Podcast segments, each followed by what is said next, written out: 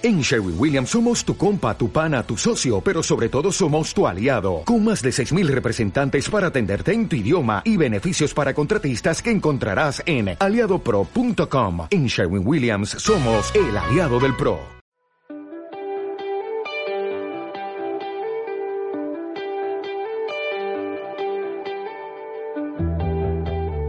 Hola, eh, buenas noches. ¿Qué tal estáis? Espero que, que estéis todos bien. Yo estoy contento de estar hoy aquí. Antes eh, estaba pensando que, que, tenía ganas ya de empezar y eso que el, el, viernes pasado, cuando, bueno, después de la asamblea, que, que llegaba a casa, ¿no? Pues ya eso, viernes por la, por la noche, cansado, deseando abrirme ahí una cervecita y cenar tranquilamente con mi mujer, recibí un mensaje, ¿no? Diciéndome que sí podía hablar hoy y de repente, ¡bum! ay, madre, se acabó de terminar sí que me tuve que abrir dos cervezas al final. Pero, pero bueno, luego pensaba que según ha ido pasando la semana y ahora que ya se acercaba el momento, pensaba que es chulo poder compartir pues, bueno, la, las cosas que, que, que, tengo en la cabeza, mis comeduras de tarro, ¿no? La, pues, no sé, las, las, vueltas que le doy a las cosas y, y, que quizás, por gracia del Espíritu Santo también, ¿no? pues haya otra gente a la que le pueda servir. Como os decía antes Sonia, eh, os voy a hablar sobre, sobre lo que la Iglesia eh, podemos ofrecer a la, a la, sociedad hoy en día, ¿no? lo que nosotros como, bueno, como cristianos eh, podemos ofrecer a, a, este mundo en, el que vivimos, que, que muchas veces, no sé, a mí me parece tan, tan extraño, pero que por otra parte estoy convencido de que está muy necesitado ¿no? Pues de lo que, de lo que es la Iglesia, de lo que, de lo que es el cristianismo y de lo que es eh, Dios mismo ¿no? en, la vida de, de, cada uno de nosotros. Y, y, eso, bueno, pues partiendo de, de, lo que os decía, ¿no? de que estamos en una sociedad extraña, en la que todo se vive muy emocionalmente, en el que hay muy poco espacio para, para la reflexión, para, para, para, el debate sincero, en el que bueno, todo es como muy exagerado ¿no? y, todo se lleva mucho a los extremos. Y, ahí en ese ámbito, pues, pues nosotros yo creo que, tenemos que encontrar nuestro espacio. ¿no? La, la Iglesia durante muchos siglos eh, tuvo muy claro cuál era su papel en la sociedad y, y lo ejerció y, y, durante mucho tiempo ha sido referente ¿no? para, para la humanidad pero ahora no es así. Eh, hemos ido perdiendo ese espacio. Eh, a la iglesia ya muy poca gente la escucha. Los, los, cristianos somos los que estamos así más pendientes de ello. El resto de la sociedad prácticamente se fija en ella, pues casi que para, para criticar o para bueno, pues para sacar las cosas malas, pero no la utiliza como, como un referente, pues eso, no sé si decir, eh, moral, estético, eh, de, de un, referente social, ¿no? De, lo que puede aportar a la sociedad. Y yo quería apuntar hoy, pues, eh, tres cosas que, bueno, que a mí me parece que, que nosotros eh, deberíamos pelear por, por ocupar ese espacio, ¿no? O por por intentar eh, dar eso que tenemos, dárselo a, la gente. Eh, la primera de ellas es que, también pensando en, lo que la gente necesita, eh, tenemos que conseguir que, nuestra forma de vida le haga la, vida más fácil a los demás también, ¿no? Ya Jesús en su momento dijo, venid a mí los que estáis cansados y agobiados, ¿no? Y yo creo que eso debería ser una máxima dentro de, de la Iglesia eh, buscar o, crear entornos ¿no? en los que la gente eh, pueda descansar, eh, pero no pueda descansar. Me refiero que no llegues y va, pues puedas estar ahí una tarde tranquilo hablando un rato, sino que, que la globalidad de tu vida pueda descansar ¿no? en, en, ese espacio. evidentemente, plantear esto como dentro de la Iglesia Universal es complicado. ¿no? Yo creo que hay que bajarlo a a agrupaciones, a, a, situaciones más concretas, ¿no? a comunidades, a parroquias, a grupos de oración, a, a, ese pequeño núcleo de gente que tienes a tu alrededor o que, estás formando a tu alrededor eh, y que, que, vive desde, desde la fe, desde el Evangelio y que tiene que intentar organizarse para que, para que todos sus miembros, para que la gente que esté ahí eh, pueda tener una vida más, pues eso, eh, más sosegada, más centrada en las cosas importantes y que, que, no sea una carga más en sus vidas. ¿no? Yo creo que, que la gente está necesitada de, bueno, de, de poder vivir eh, con una especie de, colchón o de paracaídas, ¿no? sabiendo que, que, el suelo no se va a caer debajo de tus pies. Y estoy pensando ya sobre todo en, en, en cuestiones materiales, de cuestiones de organización familiar, del día a día. ¿no? Eh, tenemos que ser eh, esa mano ¿no? que, que, que, nos sostiene. ¿no? Me, me, acuerdo, me acordaba cuando lo preparaba de, de don José de Vilaplana, ¿no? José Vilaplana, que fue el eh, fue obispo aquí de, de, de, Santander, cuando, sobre todo en los principios de la comunidad, ¿no? Sobre todo no, era obispo de Santander cuando la comunidad estaba empezando. Y, yo me acuerdo de que en, cuando él predicaba en las, en las confirmaciones de, los jóvenes siempre ponía ese ejemplo, ¿no? de que nosotros teníamos que ser un poco como el cuerpo de, de, Dios, de Jesús aquí en la tierra, ¿no? teníamos que ser su boca, teníamos que ser sus manos para, para sostener, para abrazar. Y, y, pensaba en esa imagen ¿no? de, que de que las comunidades, de que la Iglesia tiene que, dar ese sostén. ¿no? Y, pensaba también en, el proyecto que tenemos aquí en Feivida, en, en, el proyecto que nosotros llamamos Hogar Feivida, ¿no?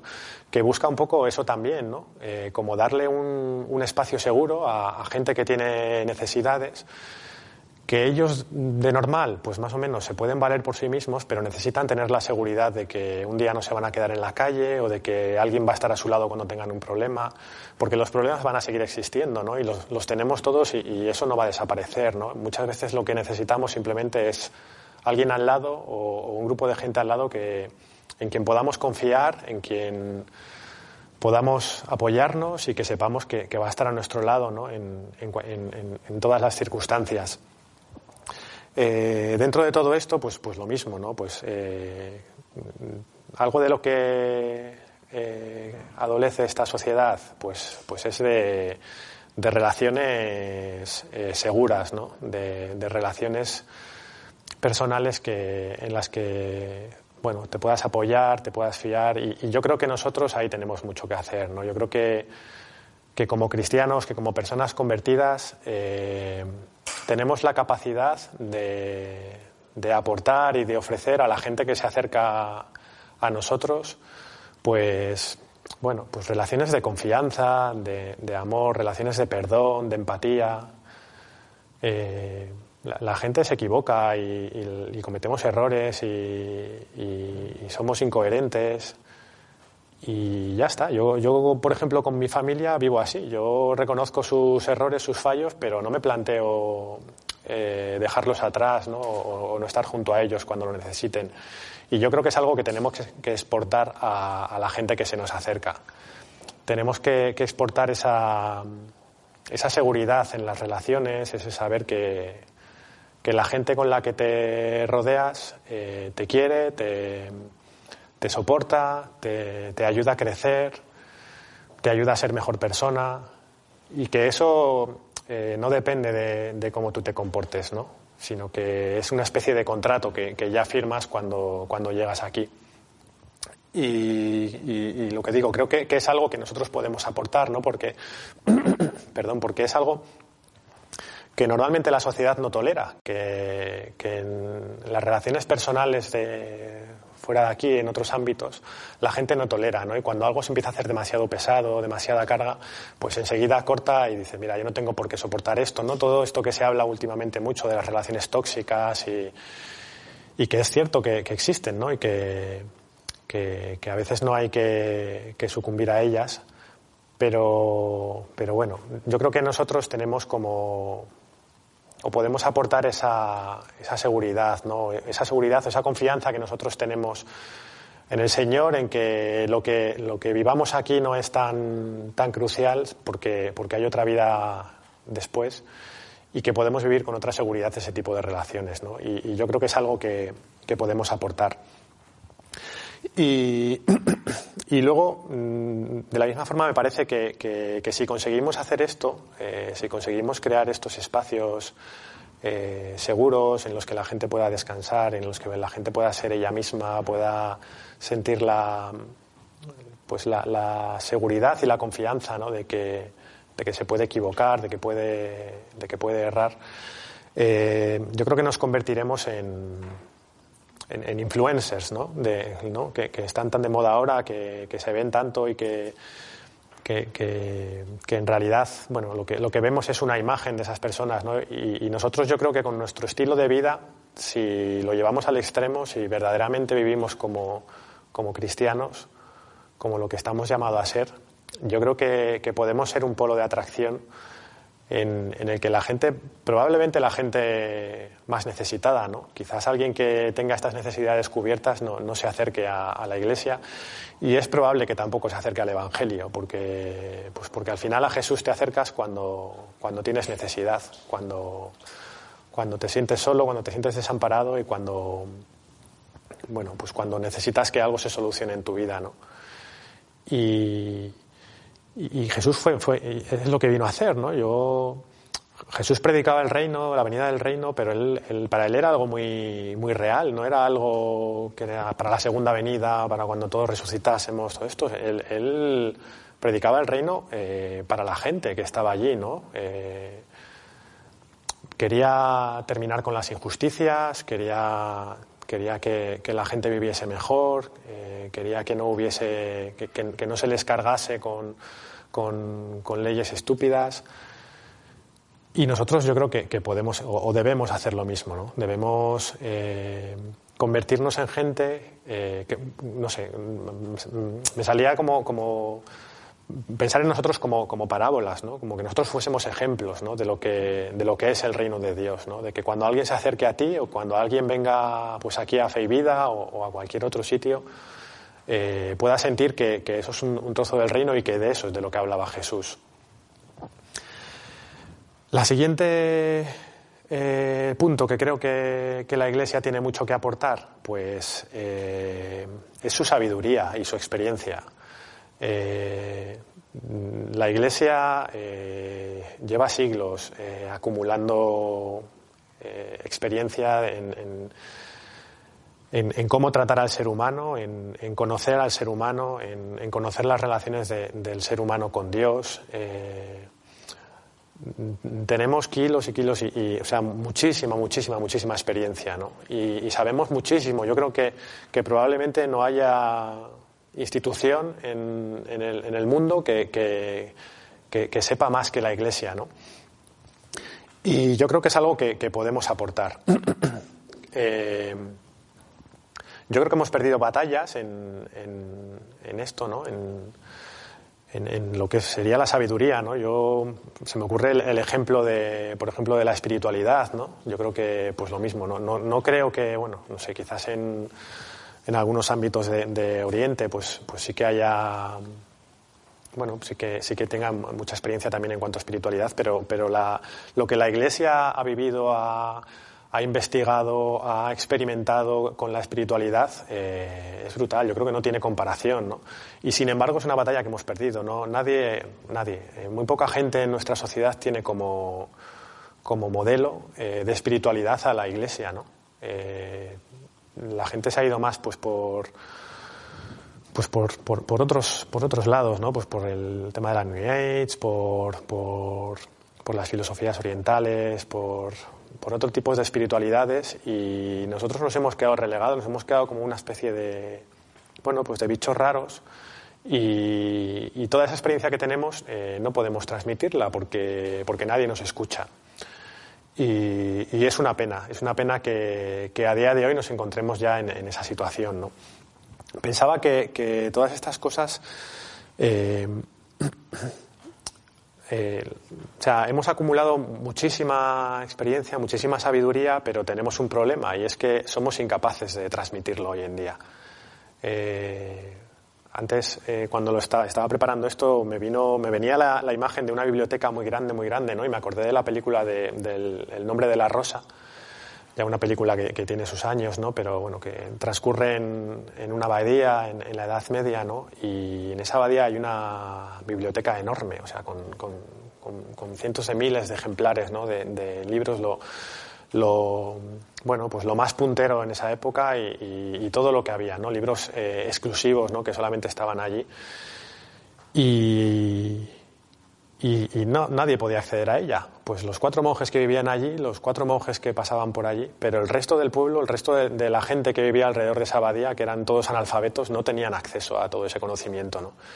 Y, esa imagen me, mm, parecía que, que, era muy comparable a lo que vivimos ahora. ¿no? Somos incapaces de transmitir ese conocimiento porque, porque la gente no lee ya buscando eso, porque la gente no nos quiere escuchar buscando eso.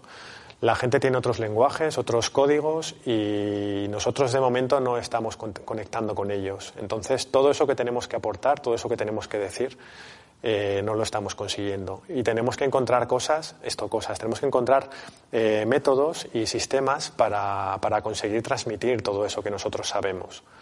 Todo eso que, que, que hacer que, que, el hombre sea mejor, que el hombre crezca, que el hombre madure, que el hombre se acerque a Dios, que, pueda cuidar de, la tierra, de la creación, que, pueda asociarse, que, entable relaciones entre sí con, la gente diferente a él, eh, pues que sean buenas para todos.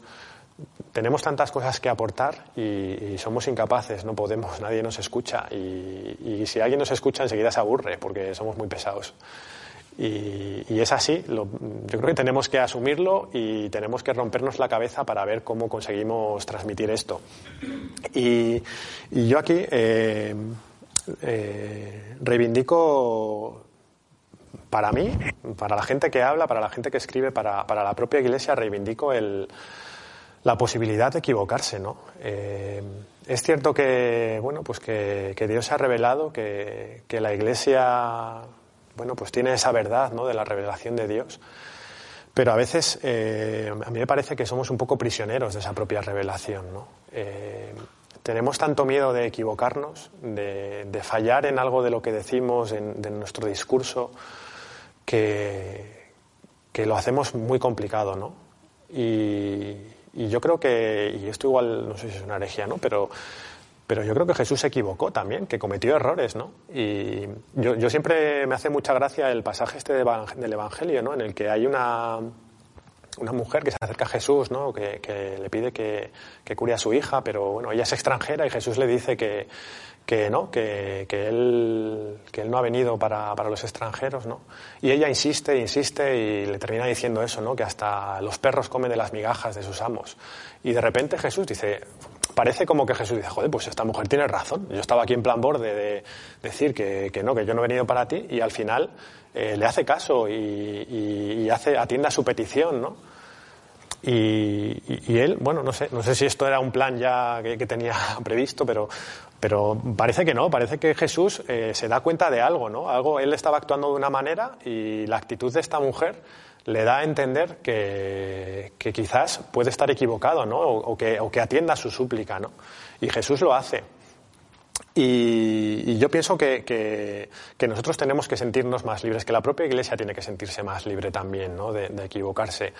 De la misma forma pienso que pienso que, hay errores que no se puede permitir, que pues que yo qué sé, que situaciones como pues como los abusos sexuales y todo esto que no que, que, tanta, tanta cola trae no, no, nos lo podemos permitir ahí no podemos errar no a día de hoy todavía eh, bueno salía hoy una noticia de bueno una rueda de prensa no del portavoz de la conferencia episcopal pues diciendo que bueno que hablando sobre el, número de abusos no, de, sacerdotes que estaban siendo investigados ¿no? de, en los últimos 20 años y tal y y, todavía parecía que, bueno, que, sí, que la Iglesia lo estaba investigando, pero que, bueno, que, que como que no estaba tan mal, que, que, no se había equivocado tanto a la hora de tratar este tema y...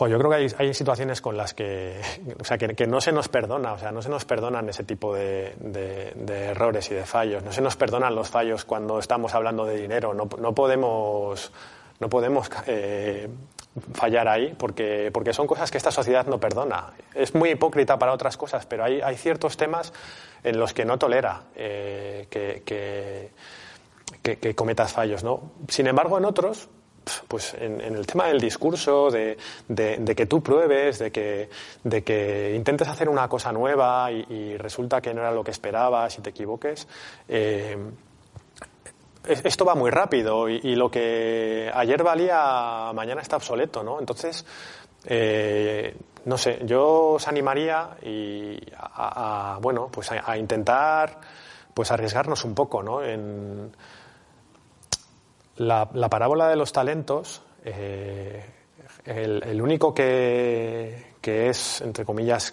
castigado, al único que se le echa algo en cara es al que no arriesgó. Yo no sé qué hubiese pasado si, y no lo sé, me lo he preguntado mucho, ¿eh? Eh, si los que invirtieron 10 y ganaron 100, eh, si lo hubiesen perdido. No sé cómo los hubiese tratado el Señor. Siempre he tenido esa duda. No sé si cuando tú arriesgas y pierdes, cómo te trata el Señor, pero no, dice nada de eso. Dice que el, que el que no arriesga es el que pierde. Y, a veces me, me parece que, que, a la Iglesia hoy en día al menos le pasa un poco eso, ¿no? que, que tenemos miedo a arriesgar y, a veces y, bueno, y perdemos, al final perdemos porque, porque nos estamos quedando atrás en, muchos aspectos de, esta sociedad y que nos va a costar mucho volver a coger el paso. ¿no?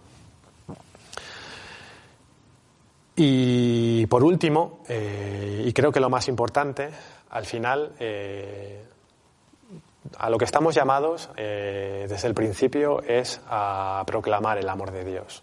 O sea, ese tiene que ser nuestro discurso siempre. tenemos que predicar el Evangelio a tiempo y a destiempo, eh, constantemente, la buena noticia, que, Dios nos ama, que, Dios te ama a ti, es lo que, o sea, el mayor tesoro y el mayor valor de la Iglesia es poder hablar de eso, poder predicar eso y, conseguir transmitir eso, ¿no? Eh, conseguir eh, poner a una persona delante de Dios y que, que entre los dos entablen una relación, ¿no?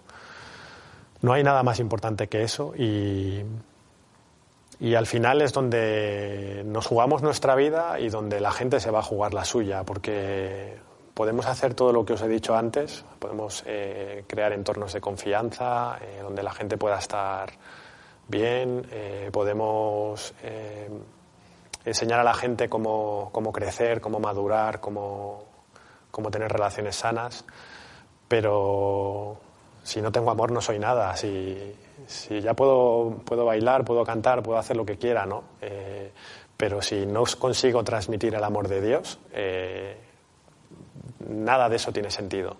Nada de eso tiene sentido porque es lo único que nos hace diferentes, es lo único que, nos salva y, es el mandato que, Jesús nos hizo, ¿no? Expresamente. Y, y pienso que es lo que, lo que tenemos que cuidar, ¿no?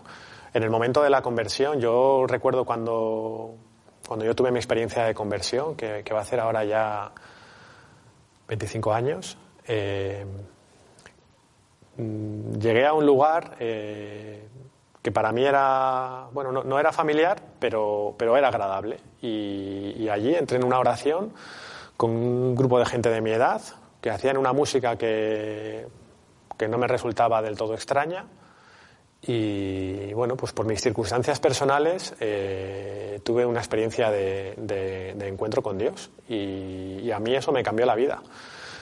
No sé, conmigo había otra gente que era, bueno, que, que, iba por primera vez también, que, que, parece ser que tuvo una experiencia parecida, ¿no? O al menos así lo contaban, ¿no? Y, y luego ellos no, no están, no, no, continúan en la fe, ¿no? Yo no sé por qué yo sigo y, y otras personas, ¿no? Y es algo que me pregunto muchas veces.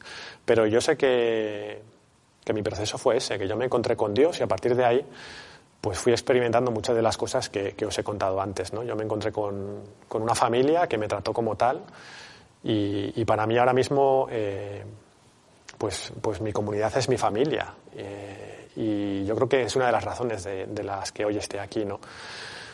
Y, durante todo este tiempo yo sí que puedo percibir que, pues que yo eh, he seguido orando mucho, he seguido pidiéndole a Dios que estuviese en mi vida y sé que hay mucha gente que, que, ha orado por ello, ¿no? porque yo esté hoy aquí.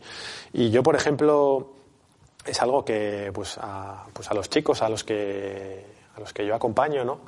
que ya aprovecho y les mando un saludo desde aquí, que seguro que me están viendo, que les insisto mucho, ¿no? que, que al final todo te lo juegas con, con, la relación con Dios, que es importante que ores, aunque parezca una pérdida de tiempo, aunque no sientas nada, aunque te sientas ridículo, aunque sientas que no cambia nada en tu vida, es lo único que, hace que las cosas cambien. Y es lo único que, va a hacer que, permanezcas fiel, que estés cerca del Señor y que puedas, eh, percibir tu vida de una manera diferente ¿no? y, y, de una forma más global, ¿no? pensando ya no solamente en el tiempo que estemos aquí, que, que, bueno, que va a ser complicado porque, porque va a tener sus altibajos, va a tener sus momentos buenos y sus momentos malos, pero que se acabará ¿no? y que, nuestra vida, que nuestra existencia, eh, aun cuando parezca que se termina, va a continuar. Y, esa relación con Dios es lo que nos va a salvar. ¿no?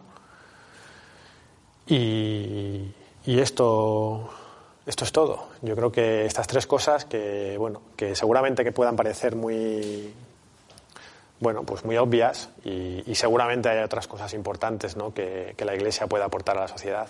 Pero bueno, yo es algo que, a lo que últimamente le estoy dando muchas vueltas y que quería compartir con vosotros. ¿no?